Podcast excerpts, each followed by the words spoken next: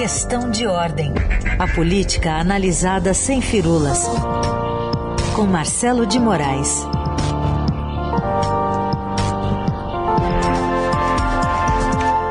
Tudo bem, Marcelo? Bom dia. Bom dia, Carol. Bom dia, Heisen. Bom dia para todo mundo. Bom dia.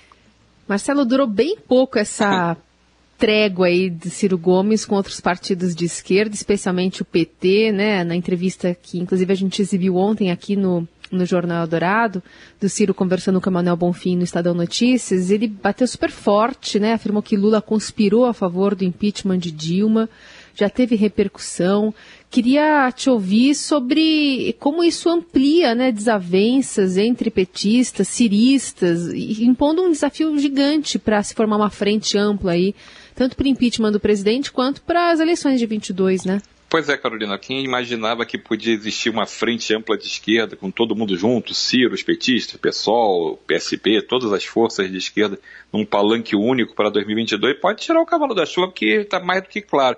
E a gente tem que lembrar também que já fica, tinha ficado meio que indicado que não ia dar samba essa possível parceria naquelas manifestações, né, onde Ciro foi vaiado na, na Avenida Paulista, onde teve, segundo o presidente do PDT, Carlos Lupe, é, tentativa de agressão por eh, pessoas que estavam com camisas do, do PT para cima deles. Então, o clima já estava estranho. E é um clima que já está estranho desde a campanha é, presidencial de 2018, né? Uhum. E, e, depois, naquele processo, antes até, naquele processo de prisão do Lula, onde o, o irmão do Ciro, o Cid Gomes, tinha é, rebatido lá naquela história da prisão do Lula, que ele falou que o Lula está preso babaca, aquelas coisas que Verdade. já tinham mostrado que, que, que, o tom entre eles nunca foi é, muito alinhado. Mas gente sempre fica achando que pode ser que na política as pessoas briguem aqui e se acertem ali na frente, porque tem inúmeros é, casos de gente que não se bicava e depois estava bonitinho no mesmo palanque. Né? Para mim, na, nada supera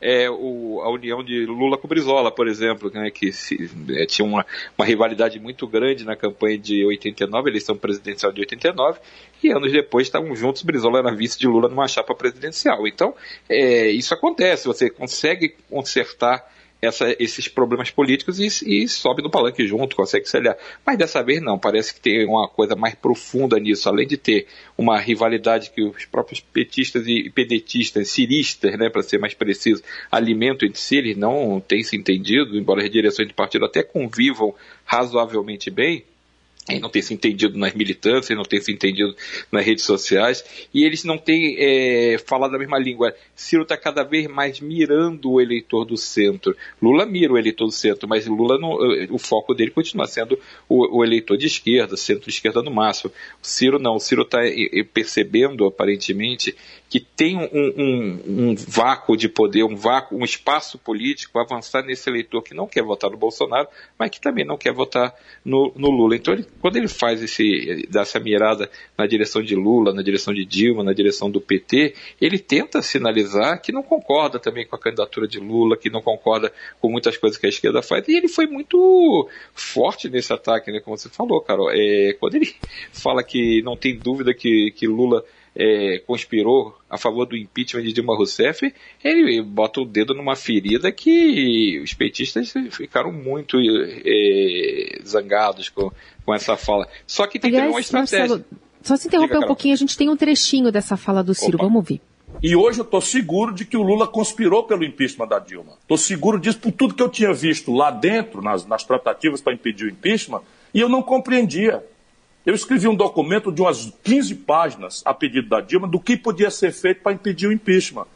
E ela mandou entregar lá para um lulista e o camarada jogou fora, não, não, não aplicou nada. Pois é, Carol, você vê, é, é, muito afirmativo, né? Ele não, ele, o Ciro não rodeia o muro, não, ele vai, ele fala com muita convicção. E claro que, que tem uma repercussão muito grande, foi muito importante a fala dele, porque mostra todas essa, essas feridas que estão abertas nesse relacionamento é, é PT, Ciro, Ciro, Lula, Ciro, Dilma. Tem uma, uma ferida que não, não, cicatrizou. E tem a política por trás de tudo isso. Ciro tem as ambições políticas dele, ele não quer se alinhar com o PT, porque ele sempre criticou o fato do PT querer o apoio de todos os setores de esquerda, de outros partidos de centro-esquerda, mas nunca abrir mão, por exemplo, da candidatura para outro partido. Sempre o PT tem que ser o cabeça de chapa. Então, o PT, na visão do Ciro, sempre quer o apoio, mas nunca é capaz de apoiar. Então essa, essa dor sempre ficou muito, muito escancarada. E quando ele fala isso, a gente sabe que ele que ele está querendo que o Lula venha para o debate com ele, porque Lula é adversário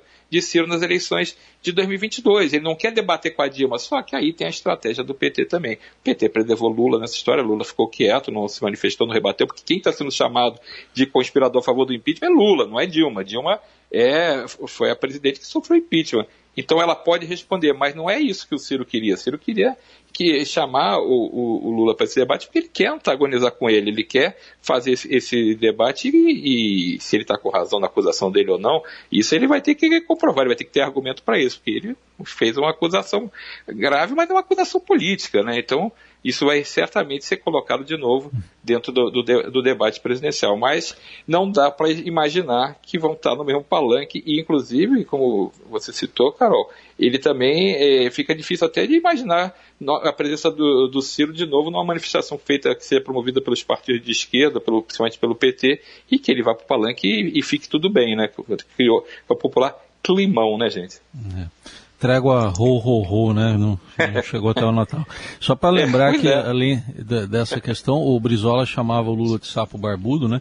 A gente Exato. teve depois, uh, mais, mais recentemente, até o Paulo Maluf apoiando o PT, né? Com Fernando Haddad para a Prefeitura de São Paulo.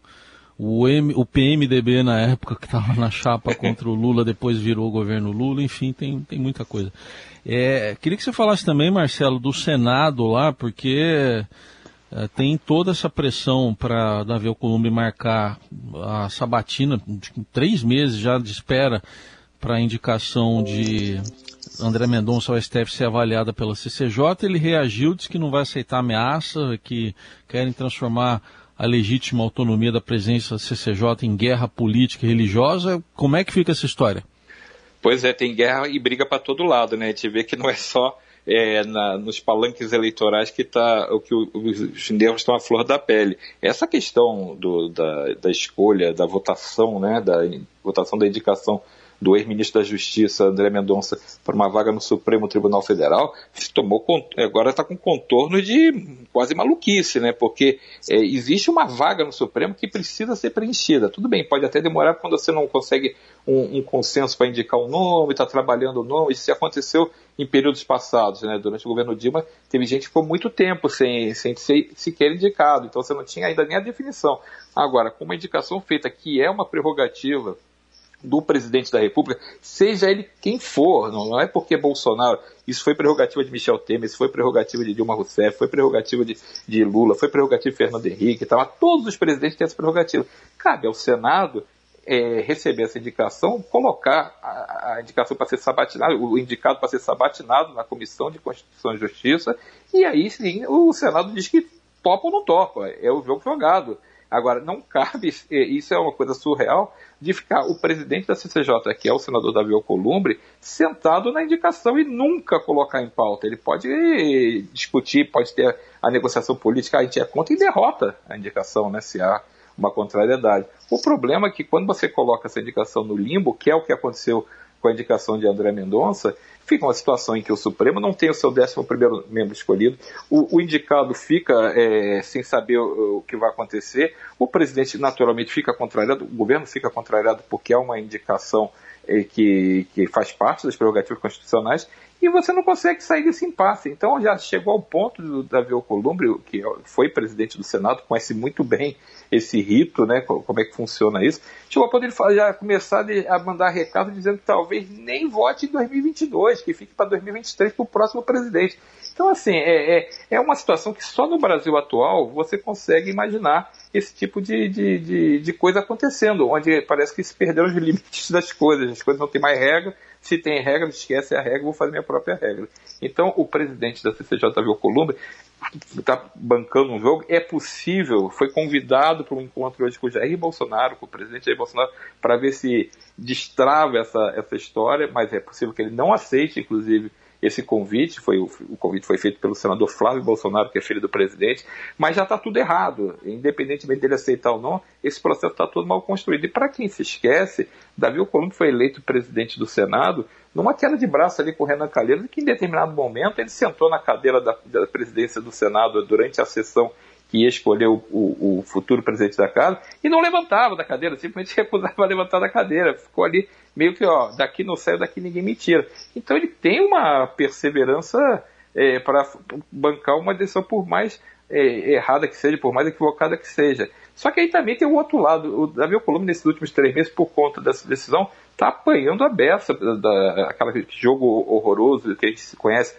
que tem nas redes sociais. E ele fez uma nota ontem, ele deixou claro, como você citou, Heisen, que querem transformar a legítima autonomia do presidente da CCJ em ato política e guerra religiosa. E aí ele fala: tenho sofrido agressões de toda ordem, agridem minha religião, acusam-me de intolerância religiosa, atacam minha família, acusam-me de interesses pessoais e fantasiosos.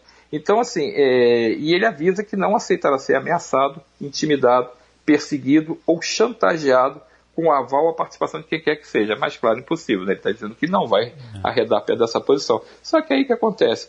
A indicação não é votada, ele quer forçar provavelmente que o presidente retire a indicação de André Mendonça e indique um outro é, candidato para a vaga do Supremo que seja mais palatável para ele, para os aliados dele, porque tem uma resistência, isso é importante dizer, há uma resistência muito grande ao nome de André Mendonça no Senado.